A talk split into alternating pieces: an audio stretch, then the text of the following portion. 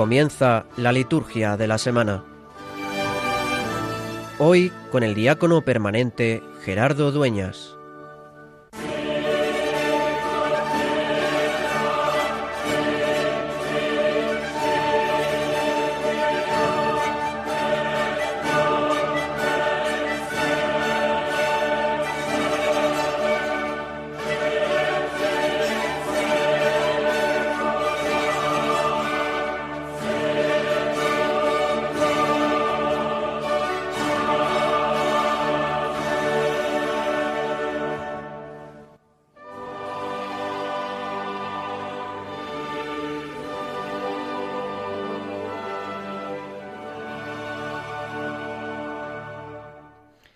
Oh Dios que estableciste admirablemente la dignidad del hombre y la restauraste de modo aún más admirable, concédenos compartir la divinidad de aquel que se dignó participar de la condición humana.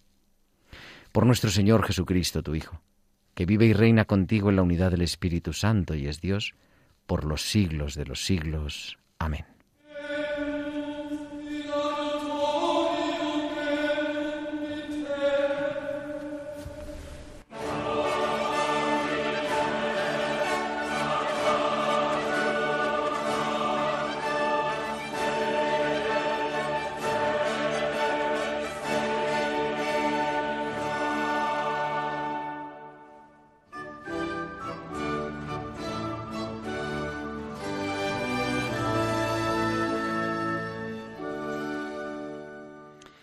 En el principio existía el verbo y el verbo estaba junto a Dios y el verbo era Dios.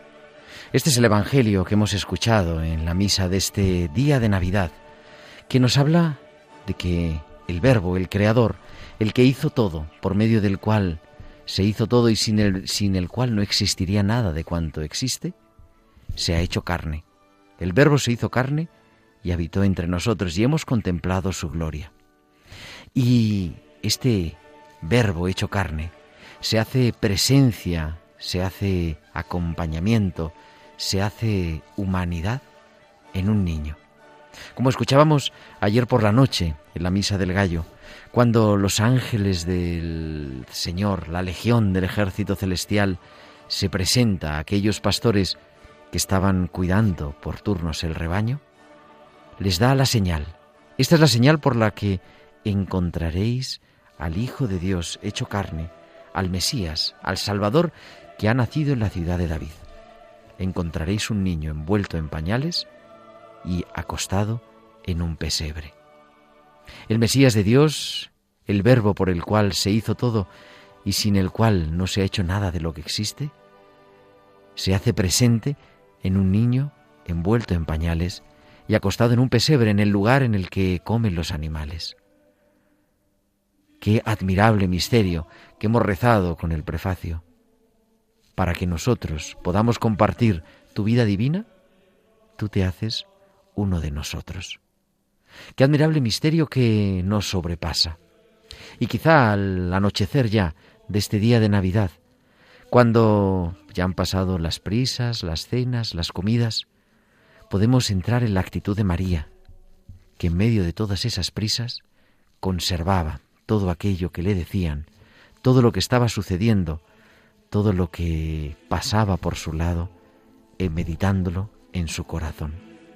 Que nosotros también, al seguir celebrando la Navidad o al empezar a celebrar la Navidad, podamos conservar todo lo que va sucediendo en el corazón y caigamos en la cuenta de que Dios ha venido a compartir nuestra historia, de que somos auténticamente importantes para Dios, que sin Él no hay nada de lo que existe y que nuestra vida solo tiene sentido, nuestra vida solo se sostiene porque Él ha venido a compartir nuestra existencia, porque el Verbo se ha hecho carne y ha habitado entre nosotros. Que de verdad nos deseemos feliz Navidad, que de verdad nos deseemos que Dios siga naciendo a nuestro lado y que no solo sea el holgorio, la fiesta, que está bien, las luces, sino que las luces sean signos de esa Navidad, de ese misterio de Dios que se hace niño y cuyo signo es encontrarlo acostado en un pesebre envuelto en pañales.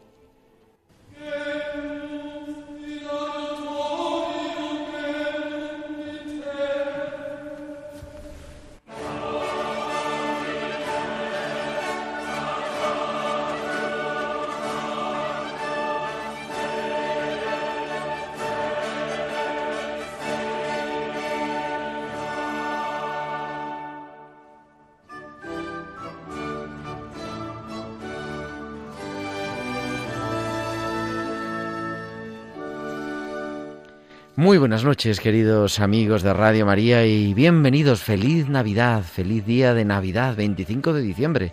¿Quién nos iba a decir que íbamos a estar aquí al atardecer o al anochecer de este día en la liturgia de la semana? Os habla vuestro amigo el diácono Gerardo Dueñas en, este, en esta nueva edición del programa La Liturgia de la Semana, que es el programa que, en el que queremos vivir la espiritualidad de la Iglesia, que es la liturgia, y en el que nos asomamos a la celebración de esta próxima semana que comienza mañana, mañana domingo, mañana 26 de diciembre.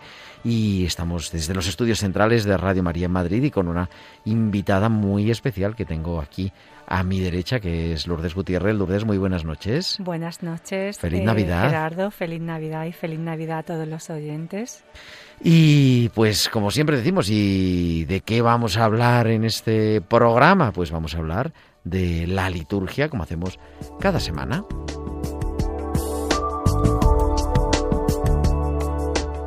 Pero de una liturgia marcada, claro, marcada porque es el día de Navidad y vamos a hablar bueno, ya estamos acabando el día de, la Navidad, pero mañana es domingo.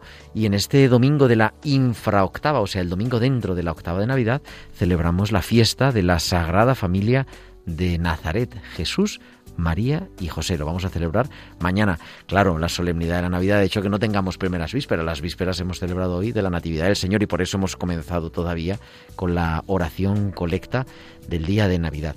Y no nos olvidemos que es que claro, estamos en el tiempo de la Navidad y eso pues lo marca todo y eso es lo que vamos a hablar en este programa, en este sábado 25 de diciembre.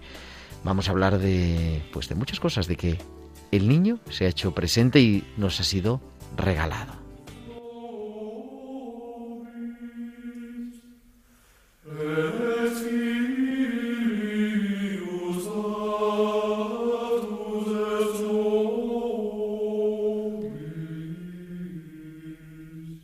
y seguiremos meditando sobre esta octava de Navidad, porque la Iglesia, las grandes solemnidades, las, como se suele decir Lourdes, todos los santos tienen octava. ¿Tú has oído esa expresión, no? Sí. Claro, todos los santos tienen octava. Pues más allá, la Navidad y la Pascua. Nosotros celebramos la Navidad durante ocho días, como si fuera el día de la Navidad. O sea que vamos a hablar de la octava de la Navidad, que culminará el próximo sábado con la celebración el 1 de enero de la fiesta, la solemnidad de Santa María, Madre de Dios. Y además hablaremos, pues también un poquito al final de nuestro programa de la Navidad en la Tierra Santa, en la Tierra del Señor.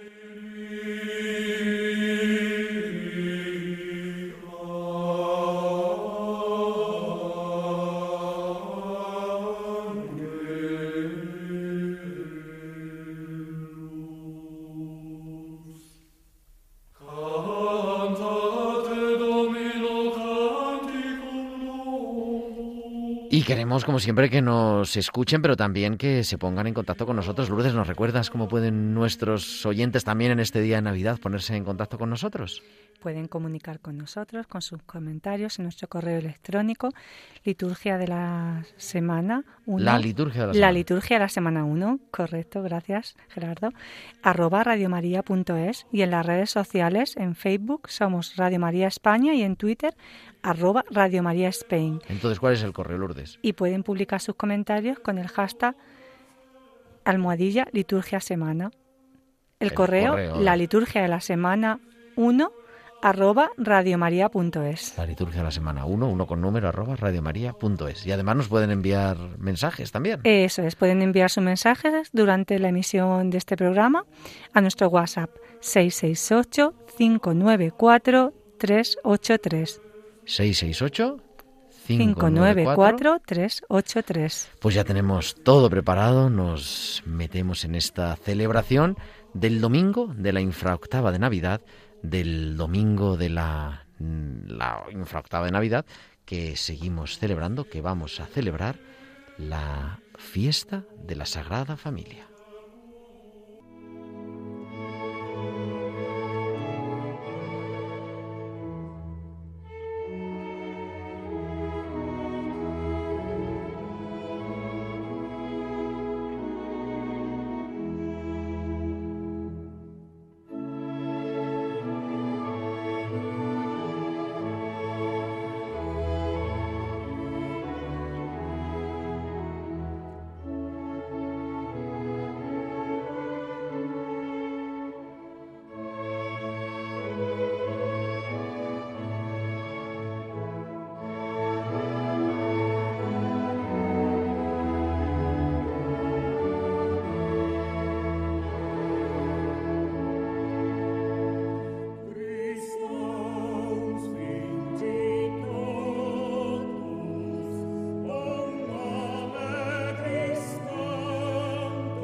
Y como decimos este domingo que celebramos mañana, 26 de diciembre, la Iglesia celebra en el domingo de la infraoctava, o sea, dentro de la octava de Navidad, la fiesta de la Sagrada Familia, Jesús, María y José, desde la que se proponen santísimos ejemplos, dice el martirologio romano, a las familias cristianas y se invocan los auxilios oportunos.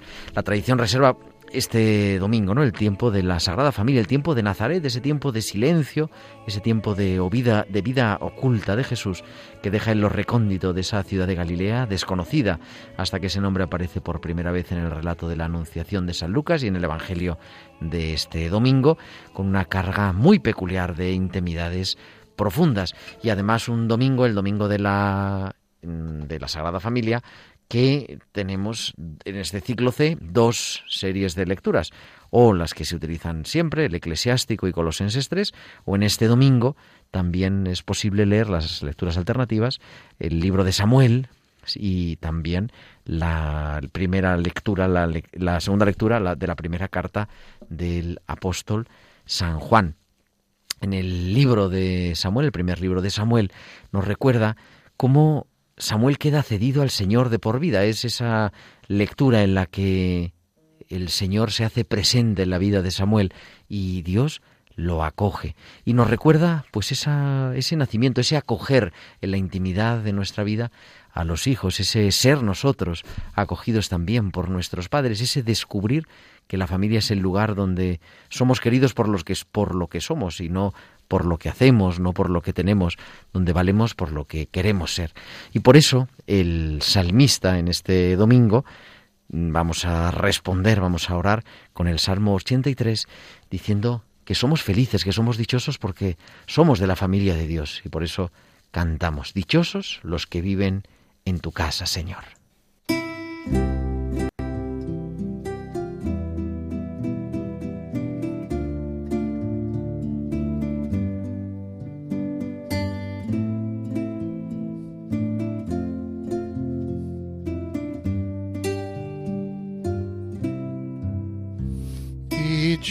Dichosos los que viven en tu casa, Señor. Dichosos los que viven en tu casa, Señor. Dichosos los que viven en tu casa, Señor dichosos los que viven en tu casa, Y este domingo también, aparte, como hemos dicho, no podemos hacer dos lecturas, la de Colosenses 3, y nos centramos en las que son propias de este ciclo C, que es una lectura preciosa de la primera carta del apóstol San Juan en el capítulo 3. Una carta que yo me sé casi, casi de memoria ese pasaje. Mirad qué amor nos ha tenido el Padre para llamarnos hijos de Dios, pues lo somos. El mundo no nos conoce porque no lo conoció a Él. Ahora somos hijos de Dios y aún no se ha manifestado lo que seremos, porque sabemos que cuando Él se manifieste, seremos semejantes a Él porque lo veremos tal cual es. En este domingo, al día siguiente de la Navidad, hemos contemplado que Dios se ha manifestado y que nosotros somos hijos en el Hijo, como hemos escuchado esta mañana en el prólogo de San Juan. A los que lo acogen les da la posibilidad de ser hijos de Dios.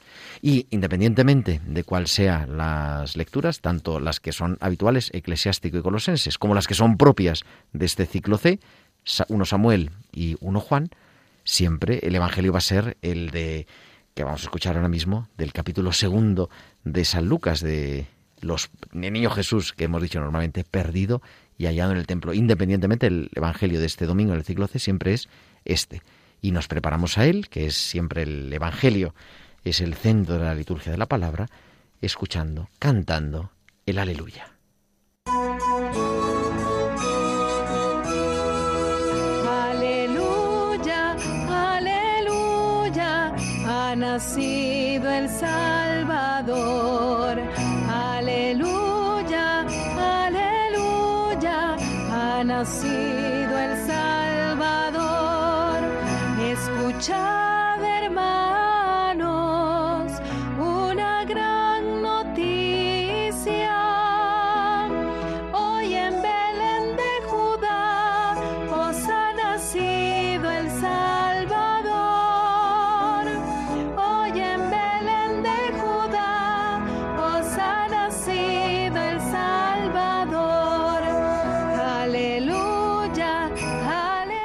como decíamos, el Evangelio de este domingo está tomado del capítulo segundo del evangelista San Lucas, Lourdes.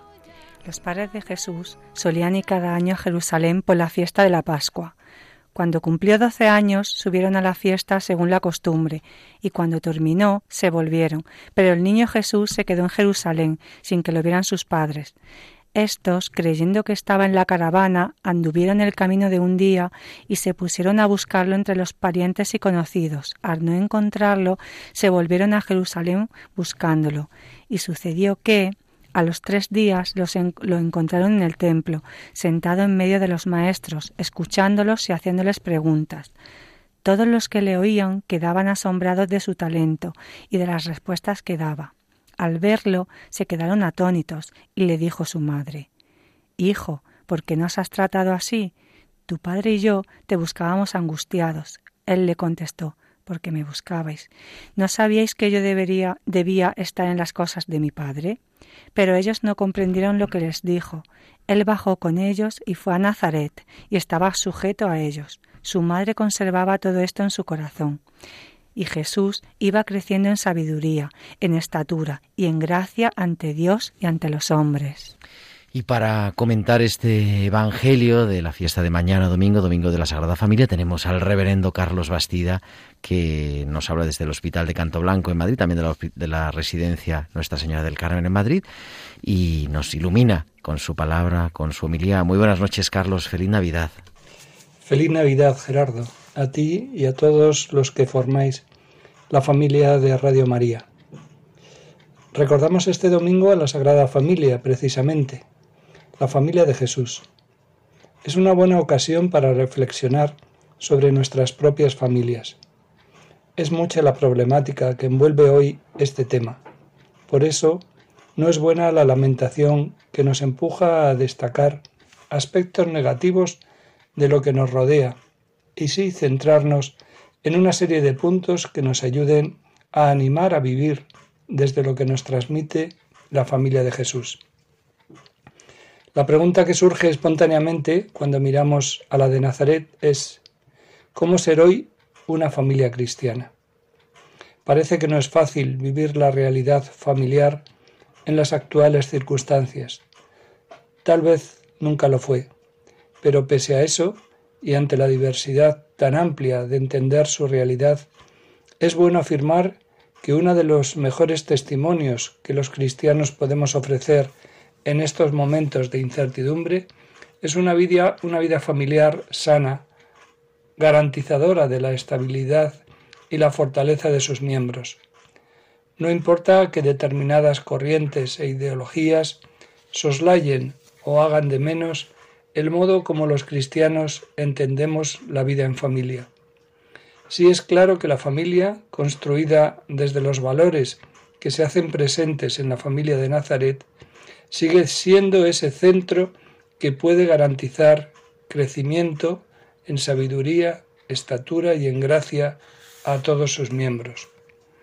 Valorar hoy la familia en cristiano no es estar en contra de nada ni de nadie, es vivir desde un convencimiento, el amor, el amor que viene de Dios y que es la raíz de un proyecto humano cristiano que da origen a esa mini sociedad de donde surgen vínculos fuertes que enlazan a sus miembros para siempre y los inicia en una convivencia fructífera. Tiene como base el amor de unos progenitores cuyo objetivo es seguir fortaleciendo ese amor primero, de donde fluye un ambiente generador de confianza, cariño y seguridad. Equivale a responsabilizarse también de un proyecto que atraviesa el tiempo para dar sentido a una opción de fe hecha desde la libertad, la responsabilidad y la fidelidad. Frente a la cultura del individualismo, la sociedad y la inestabilidad, la gran afirmación cristiana es que Dios es amor, que a la vida le da sentido el amor y que Dios nos ha pensado para nacer, crecer, vivir y morir en este nido de amor que es la familia. Por eso es preciso valorarlo y cuidarlo por encima de todo, ayudándole a madurar con el pasar de los días. Creer en la familia es vivir la seguridad de que en ella es posible dar a las personas raíces para crecer y alas para volar. Así lo quiso Dios al hacernos como nos hizo, libres e inteligentes. Hoy miramos a la familia de Nazaret porque sigue siendo un referente para cuantos seguimos creyendo en la familia como realidad querida por Dios, seguros de que es para todos bastión contra la soledad, el miedo y la desesperanza. Es conveniente en este día proclamar que, frente a las desafecciones, son muchas las familias que celebran con alegría el recuerdo de Nazaret, reflejando dentro de los límites de la fragilidad humana los valores que definieron a aquella y manteniendo vivo el deseo de imitarla.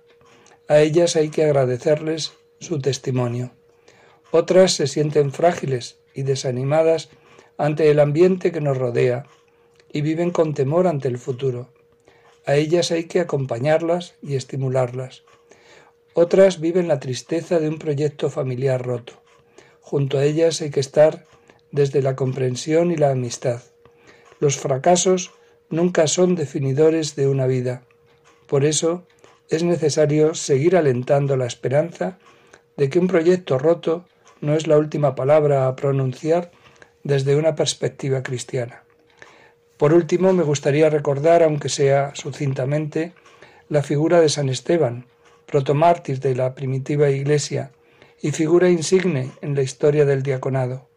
Con su martirio abrió las puertas al seguimiento radical a Cristo hasta derramar su sangre por él, y nos fijamos su enterenza para evangelizar hasta las últimas consecuencias a toda la familia humana. Pues que la Virgen María y San Esteban nos ayude a todos a vivir en familia, con la familia y para la familia. Pues muchas gracias, querido Carlos Bastida. Te escuchamos ahora dentro de un momentito también para el comentario, porque esta semana tenemos también la solemnidad de Santa María Madre de Dios el próximo 1 de enero, el próximo sábado. Y entramos ya en el calendario de esta semana, de esta octava de Navidad.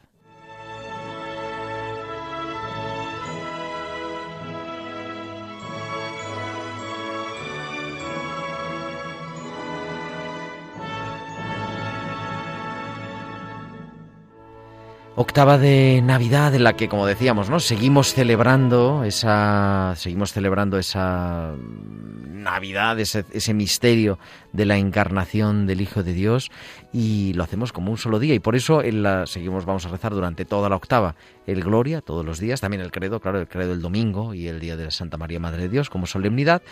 Todos los días en las plegarias eh, eucarísticas se usan también los, los simbolismos propios diciendo en este día santo en el que el Salvador se ha nacido, se ha hecho hijo, pero siempre diciendo en este día santo, como un solo día, desde este domingo hasta el próximo sábado.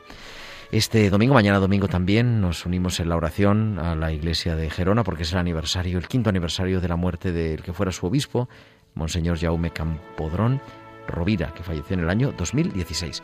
Y comenzamos en la octava de Navidad con dos fiestas. Mañana domingo sería, hacía referencia ahora Carlos Bastida a la fiesta de San Esteban, pero no la celebramos porque celebramos el domingo, el domingo de la Sagrada Familia, pero el lunes sí, el lunes celebramos la fiesta de la, del apóstol San Juan.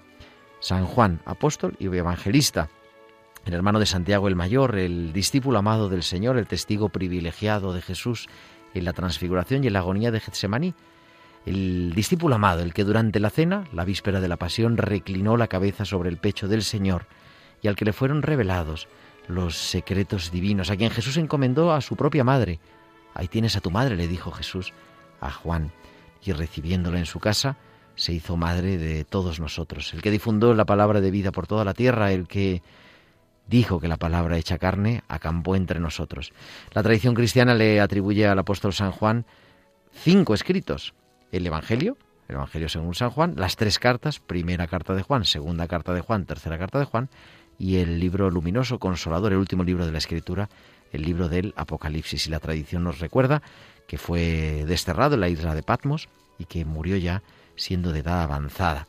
La figura, el recuerdo, la fiesta del apóstol San Juan. Ese día, además, también nos unimos en la oración a la iglesia de Barcelona, porque es el aniversario de la ordenación episcopal del que fuera su pastor, el arzobispo, el cardenal Luis Martínez Sistach, y también nos unimos en la oración a la iglesia de Huelva, porque celebra también el aniversario de la ordenación del obispo emérito Monseñor José Vilaplana Blasco. El martes 28, el 28 de diciembre, es la fiesta de los santos inocentes. Celebramos el nacimiento a la vida eterna de los santos niños inocentes de Belén, que murieron por Cristo. Esos primeros mártires que, como dice la oración colecta, proclaman tu gloria en este día, no de palabra, sino con su muerte. Esos primeros mártires de la pasión de Jesús. Es una fiesta, lo celebramos por lo tanto con lecturas con, las lecturas propias y además lecturas propias de esta mm, fiesta, ¿no? De este, este misterio que celebramos, pero seguimos celebrando la Navidad, por lo tanto, por eso el prefacio es el prefacio de la Navidad y seguimos pues eh, recordando, ¿verdad? ese misterio y celebrando como un solo día el día santo de la Navidad. Ese día también nos unimos en la oración a la iglesia de Mérida Badajoz porque es el aniversario, el tercer aniversario de la muerte del que fuera su arzobispo, Monseñor Santiago García Y seguimos celebrando la fiesta, la fiesta de la octava de Pascua, toda la octava de Pascua ya con los días comunes de la octava, ya sin la fiesta de San Juan Evangelista o de los Santos Inocentes, sino pues ya con las lecturas propias de la octava de Pascua. En la octava de Pascua la Iglesia de Roma ha leído siempre la carta del apóstol San Juan, que vamos a ir leyendo como primera lectura, y los primeros días el Evangelio de Lucas, esos pasajes todavía relacionados con el nacimiento de Jesús, y después empezaremos la lectura semicontinua del Evangelio según San Juan. El día 29, el miércoles, el día quinto dentro de la octava de Navidad, también se puede celebrar como conmemoración, solamente como conmemoración, solamente con la oración colecta.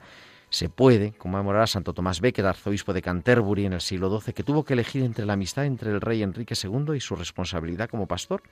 La fidelidad a la Iglesia le ocasionó sufrimientos y destierro. Y por último, el martirio en la catedral delante del altar de Canterbury miércoles 29. El miércoles, el jueves 30 es el día sexto de la octava de Navidad. Seguimos celebrando la octava. Ese día también nos unimos en la oración a la iglesia de Bilbao, porque celebra la dedicación de su iglesia catedral.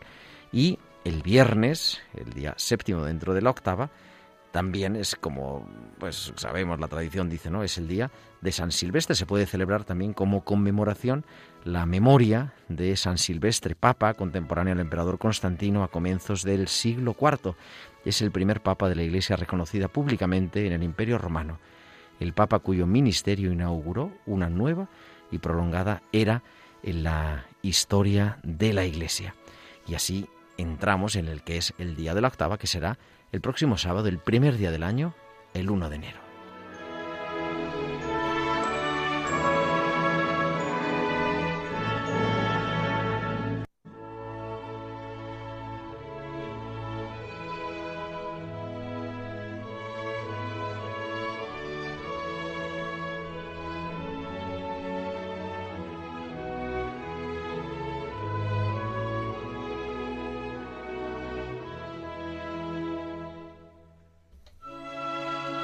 De enero, que será el próximo sábado, el 1 de enero del año ya 2022. ¿Cómo vuela el tiempo? Solemnidad de Santa María, Madre de Dios, en la octava de la Natividad del Señor y en el día de su circuncisión. Los padres del concilio de Éfeso nos recuerda el martirologio, la aclaman como la Theotokos, o sea, la Madre de Dios, porque en ella la palabra se hizo carne y acampó entre los hombres el Hijo de Dios, el príncipe de la paz, cuyo nombre está por encima de todo nombre. Ese día también la Iglesia celebra la Jornada Mundial por la Paz, eh, con el mensaje también del Santo Padre de manera especial.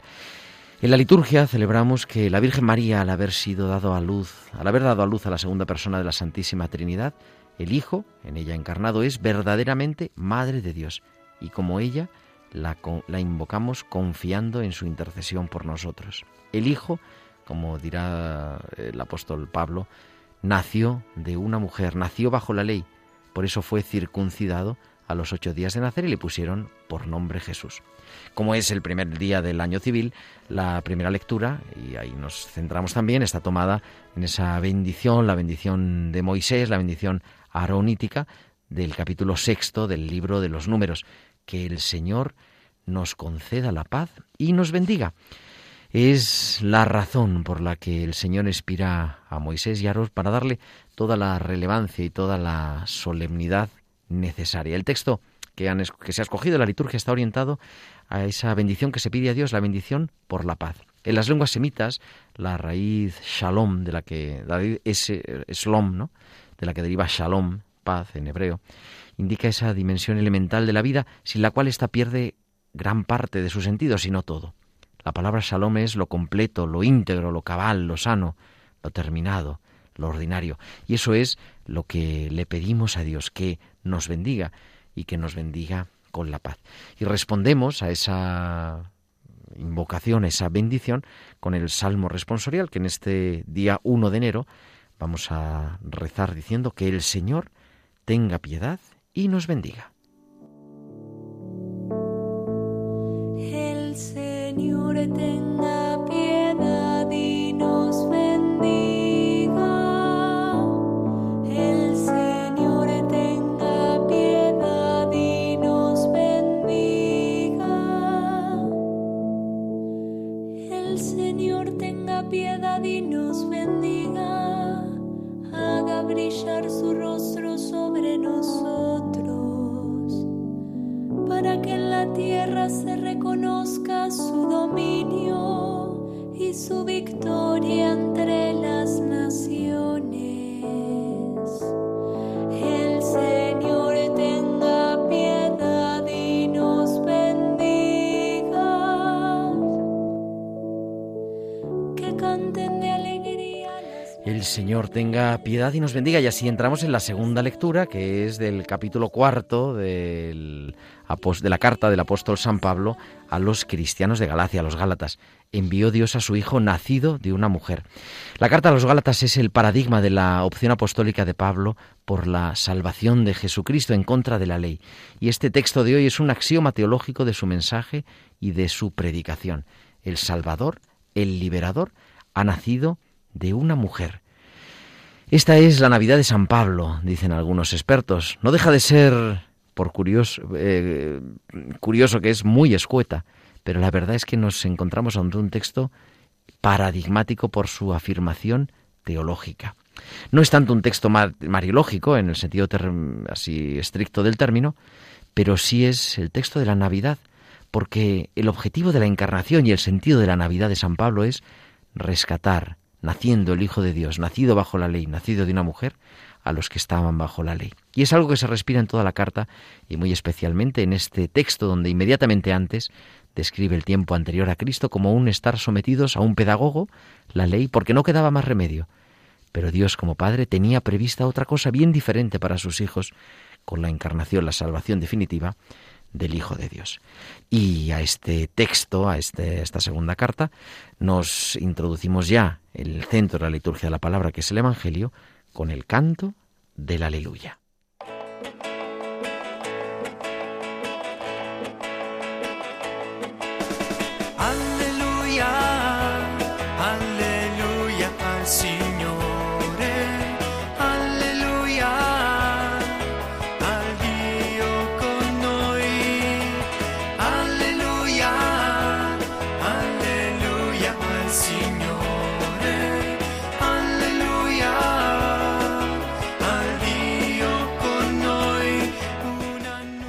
Como decimos, el aleluya da paso al centro la liturgia de la palabra de este sábado de la octava de Navidad, este 1 de enero que vamos a celebrar el próximo sábado. Y el Evangelio está tomado, querida Lourdes, del capítulo segundo del evangelista San Lucas. En aquel tiempo los pastores fueron corriendo hacia Belén y encontraron a María y a José y al niño acostado en el pesebre. Al verlo, contaron lo que se les había dicho de aquel niño. Todos los que le oían se admiraban de lo que les habían dicho los pastores. María, por su parte, conservaba todas estas cosas meditándolas en su corazón. Y se volvieron los pastores dando gloria y alabanza a Dios, a Dios por todo lo que habían oído y visto, conforme a lo que se les había dicho. Cuando se cumplieron los ocho días para circundizar al niño, le pusieron por nombre Jesús, como lo habían llamado el ángel antes de su concepción. Y como sigue habitual, sigue con nosotros el, nuestro querido reverendo Carlos Bastida, capellán del Hospital de Canto Blanco, para compartir esta liturgia de la palabra de esta solemnidad de Santa María, Madre de Dios. Muy, muy buenas noches otra vez, Carlos. Crisis económicas, pandemias y desastres naturales siguen produciendo víctimas, descartados y rechazados. Al enfrentar un nuevo año, lo importante es si estamos dispuestos a vivirlo con sinceridad, con coherencia humana y espiritual, con vitalidad, y preguntarnos si estamos dispuestos a luchar por una vida plena y abundante, como dijo Jesús que nos traía, o nos vamos a contentar con una vida mediocre. Un nuevo año no solo son fechas en un calendario, cada día está marcado por una doble esperanza. Cada día Dios quiere encontrarnos, nos espera, espera algo de nosotros. Cada día es una fecha de reencuentro con el Señor en los rostros de personas concretas, hombres y mujeres, niños, adultos, ancianos. Como cristianos estamos llamados a pasar por cada día del nuevo año haciendo el bien, como pasó haciendo el bien Jesús de Nazaret. Dios nos ayuda en la tarea, son también para nosotros las palabras de fortaleza y bendición que de parte de él transmitió Moisés para que los sacerdotes bendijeran al pueblo. El Señor te bendiga y te proteja, ilumine su rostro sobre ti y te conceda su favor. El Señor se fije en ti y te conceda la paz, el mayor fruto de la bendición y la expresión más plena de los bienes que nos ofrece la salvación de Dios. Es tarea grande y nada fácil que, lo que espera Dios de nosotros a lo largo de este año.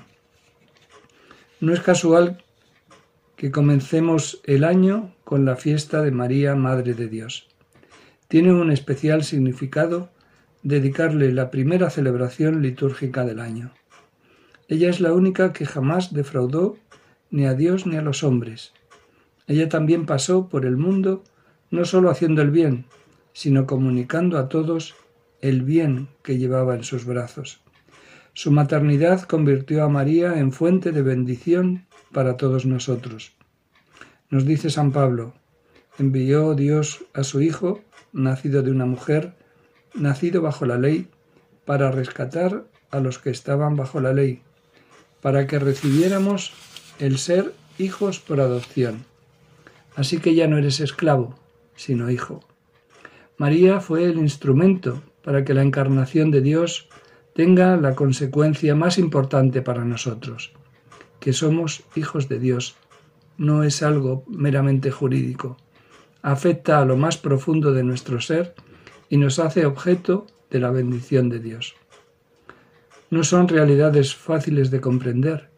María recibió el testimonio de alegría de los pastores y lo meditaba en su corazón. Nosotros necesitamos dejar que el misterio de Dios hecho hombre nos inunde y nos transforme, conservar estas cosas y meditarlas. Dios es sorprendente. Estamos como María llamados a dejarnos sorprender por Él y como los pastores a dar gloria y alabanza a Dios por lo que habían visto y oído, tal como les habían dicho. Y también comenzamos el año orando por la paz. Se celebra este día la Jornada Mundial de la Paz. El mensaje del Papa Francisco desarrolla este año el tema Educación, trabajo, diálogo entre generaciones. Herramientas para construir una paz duradera. Son tres contextos de gran actualidad que el Papa identifica sobre los que reflexionar y actuar para responder a cómo podemos construir hoy una paz duradera. El pasado año su mensaje nos llamó a una cultura del cuidado para erradicar la cultura de la indiferencia, el descarte y la confrontación, a menudo imperante hoy en día. Este año, según los tres contextos que identifica, podemos preguntarnos, ¿cómo pueden la educación y la formación construir una paz duradera?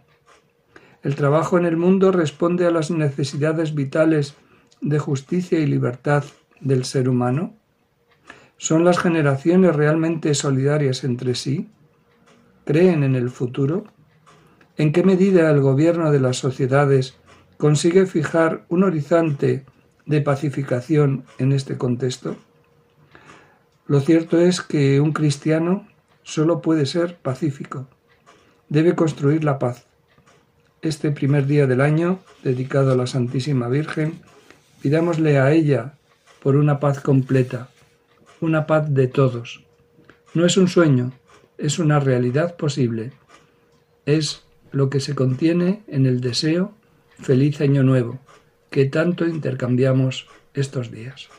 Pues muchas gracias, querido Carlos Bastida, y, gracias a ti también. Feliz Navidad y feliz Año Nuevo, como, como nos decías, por iluminarnos con tu palabra en esta liturgia de la semana, de este sábado, de este día de Navidad. Y entramos en un momento muy interesante, muy importante en esta liturgia de la semana, porque vamos a viajar hasta la tierra del Señor.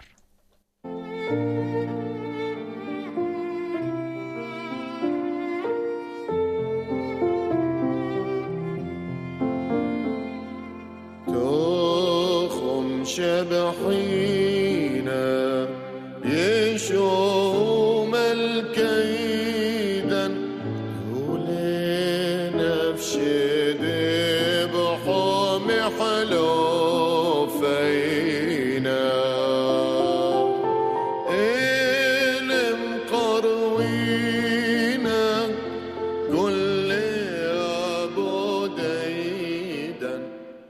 estamos escuchando una de este Fideles, pero una de este Fideles muy especial que nos va a explicar uno de nuestros invitados, que es Monseñor Nicolaos Mati Abdalajat, arzobispo sir ortodoxo, vicario patriarcal para España.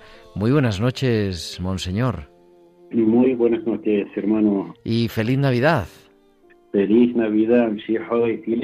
Estamos escuchando, ¿qué estamos escuchando? La de este Fideles, pero en otra lengua, ¿no? Sí, es eh, bueno, es eh, una canción casi traducido del, de lo mismo, de, las mismas palabras también, pero en arameo. En arameo estamos escuchando, en arameo vamos a escucharlo un poquito más.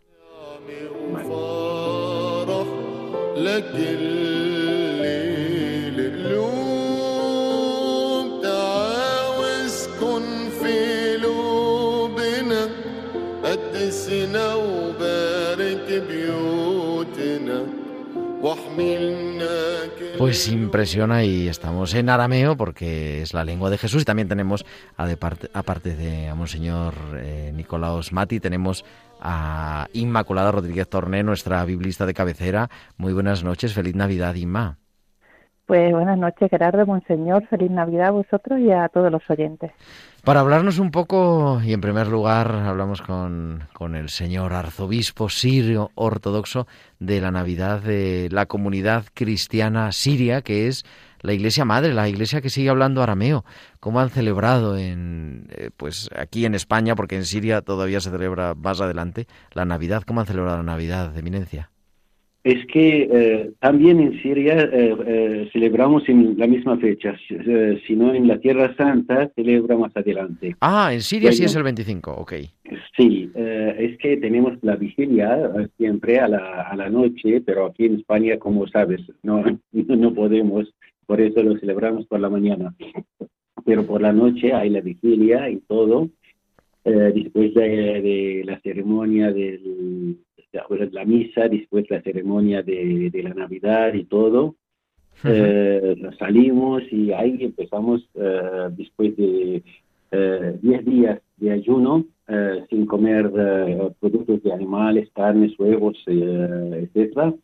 Ahí festejamos y comemos algo ligero, huevos, quesos y estas cosas. Bueno, y unos dulces riquísimos, todo sí, de paso. Por la, por la noche. Y después, el día siguiente, el día de la Navidad, 25, bueno, eh, después de la misa, eh, empezamos a, bueno, a preparar la, la banquete como corresponde. No es como aquí, celebramos por la noche y olvidamos el día de, mañana eh, de la Navidad.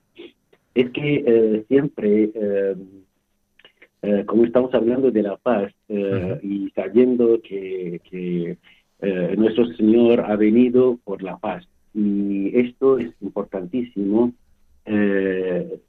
tengamos la paz y especialmente hablamos la paz interior, no la paz exterior, porque la paz exterior no existe, aunque vivimos aquí en Europa no existe por, por las cosas y penas de, del, mundo.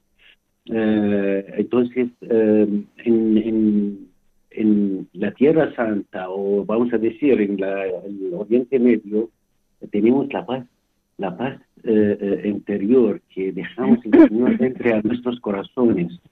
y así, sin luz, aunque ahora la mayoría tienen el el miedo del gran apago, pero en Siria ya lo tiene, tenemos el gran apago hace 10 años, que no hay eh, casi, casi luz como corresponde, eh, una hora cada 16 horas eh, o, cada 24 horas, dos horas. Entonces, entonces sí, vivimos esto, pero la gente vive en su fe. Y siempre decimos que dos cosas nadie puede quitar, la fe y la esperanza, la esperanza en el Señor y la fe en Dios.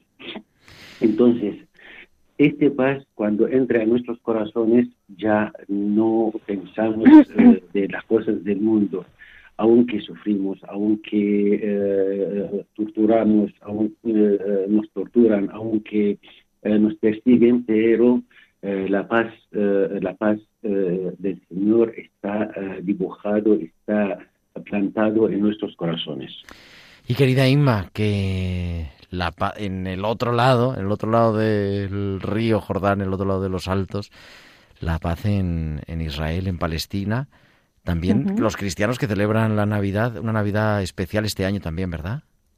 Sí, especial, claro. No, no puede celebrarse como, como otros años con la vistosidad y el colorido de otros años, pero bueno, eh, los ritos fundamentales litúrgicos sí que sí que se, se celebran, que digamos lo más, para mí lo más bonito. Me dejas, pues lo, lo cuento un poquito. Venga, cuéntanos rápidamente. Sí, sí, sí, rápidamente. Bueno, eh, sabéis, la habréis visto a veces, ¿no? Que hay un cortejo el, día antes, bueno, la 24 hacia la, hacia las 11 de la mañana, va hay un cortejo de los principales de, de Jerusalén, que van al frente del Muftar, van a felicitar al, al custodio de Tierra Santa, luego al patriarca, lo recogen y entonces eh, van cortejo con coche, con moto, van hacia la tumba de Raquel. Y antes se paran en el monasterio de San Elías, en Marelías, y allí eh, se une también al cortejo el alcalde de Betzahur, el alcalde de Betiala, y ya la policía israelí que le iba acompañando ya va a caballo. Y entonces se hace, va todo encaminando hacia el ingreso solemne del, del patriarca en la Basílica de la Natividad.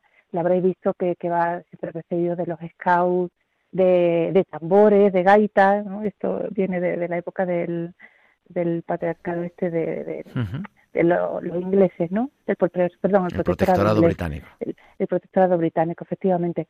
Eh, cuando llega el, el patriarca a la, a la Plaza de la Estrella, que recordarán eh, los oyentes, los que hayan estado allí, hay una placa en la calle de la Estrella que dice que esa placa se asfaltó y se alumbró gracias al gobierno de España que lo, que lo pagó. Bueno, pues desde allí eh, ya bajan, eh, van caminando hasta la plaza de, Belén y allí eh, comienza un poco la procesión con los franciscanos, con, toda esta gente que, he dicho antes de, los scouts de todos los grupos cristianos, no solo católicos, y allí a la puerta le está esperando el guardián de la Natividad. Y los sacristanes también armenios, griego ortodoxos y el sacristán católico. Eh, allí besa la cruz, bendice al pueblo y van por dentro de la basílica, entra por la puerta de la humildad y entra ya hacia la basílica de Santa Catalina, que, todos conocemos. Y allí eh, se dan los saludos, el patriarca da la bendición solemne y concluye el ingreso solemne que se llama. Y después de ahí eh, vendrá el oficio de lectura, la hora media, las vísperas. En las vísperas ocurre una cosa muy bonita. Durante el Magnífica van en procesión el patriarca con custodio, todos los que están celebrando, para incensar los altares de la gruta. se hace se inciensa la estrella, el altar del pesebre y el altar de los magos. Y luego viene la misa del gallo, misa de medianoche, se retiran, luego a la misa del gallo, donde tradicionalmente acude el presidente de la autoridad palestina también, eh, se celebra con gran solemnidad, presencia del clero local, el coro de San Salvador, y al final de la misa, también la parte que, más me gusta, me encanta, se lleva en procesión al niño Jesús, ese niñito que, que mostró allí, que tiene las manos juntaditas, tan lindo, se lleva en procesión a la gruta, el diácono canta en latín el Evangelio que cuenta el nacimiento de, Jesús. Entonces se pone el niño sobre la, un niño, por cierto, que tradicionalmente se hace en España, ese niño Jesús. Siempre se ha hecho eh, en España, de fabricación española. Se pone sobre la estrella, se inciensa y se hacen los gestos que se narran en el Evangelio. Cuando el Evangelio dice, el niño nació en este lugar, pues dice, y aquí en este lugar. Entonces se inciensa el niño. Cuando dice que, María lo cubre con pañales, entonces se le cubre con trapitos preciosos. Cuando dice que lo acostó en un pesebre, se lo pone, se le pone la cunita que, está en el pesebre, ¿no? Y, bueno, y a partir de ahí, eh, de, esa procesión final, comienzan a sucederse misas durante toda la noche, cada 30 minutos, pues en todos los altares que hay allí, de la Gruta de la Natividad, de los magos, el, del pesebre de San Jerónimo, San José, de la Basílica, durante toda la noche, como siempre ha habido tantísimos peregrinos, ha habido misa pues, pues cada 30 minutos abarrotado de gente, hasta que a las 8 de la mañana se entrega eh, la, la, llave ¿no? de, de, la, de la gruta a, a los griegos ortodoxos. Entonces una noche pues súper especial en Belén para, para los católicos. Pues muchísimas gracias a los dos. Sabéis cómo es la radio, nos quedamos sin tiempo, pero yo creo que era mm. importante tener a, la, Iglesia Madre de Jerusalén, la iglesia que sigue hablando arameo, representada en Monseñor Nicolaos Mati Abdalajad, y a los cristianos de la Tierra Santa también, con la directora de la revista Tierra Santa que pues siempre nos acerca. Eh, Monseñor, muchísimas gracias y, y feliz Navidad. ¿Cómo es en arameo feliz Navidad? Eh, bueno, decimos eh, mm, eh, Brijo. Pues así, eso le deseamos. Maulodo Brijo. Maulodo Brijo, o como sea. Y muy feliz Navidad, querida Inmaculada Rodríguez Torné, nuestra amiga, la directora de la revista Tierra Santa. Muy buenas noches a los dos. a vosotros. Buenas noches. Buenas noches.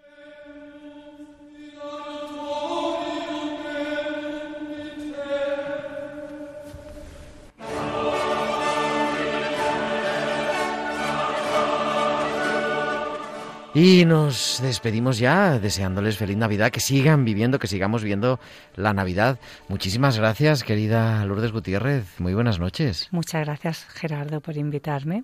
Todo un placer. Feliz Navidad a todos los oyentes y próspero Año Nuevo 2022. Buenas noches. Efectivamente, gracias Lourdes, porque volveremos el próximo sábado, que será 1 de enero del año 2022, a las 9 de la noche, a las 8 en Canarias, la liturgia de la semana, aquí como siempre, en Radio María. Ahora les dejamos con el informativo con todas las noticias de España, del mundo y de la Iglesia. Feliz y santa Navidad. Un abrazo de su amigo el diácono Gerardo Dueñas.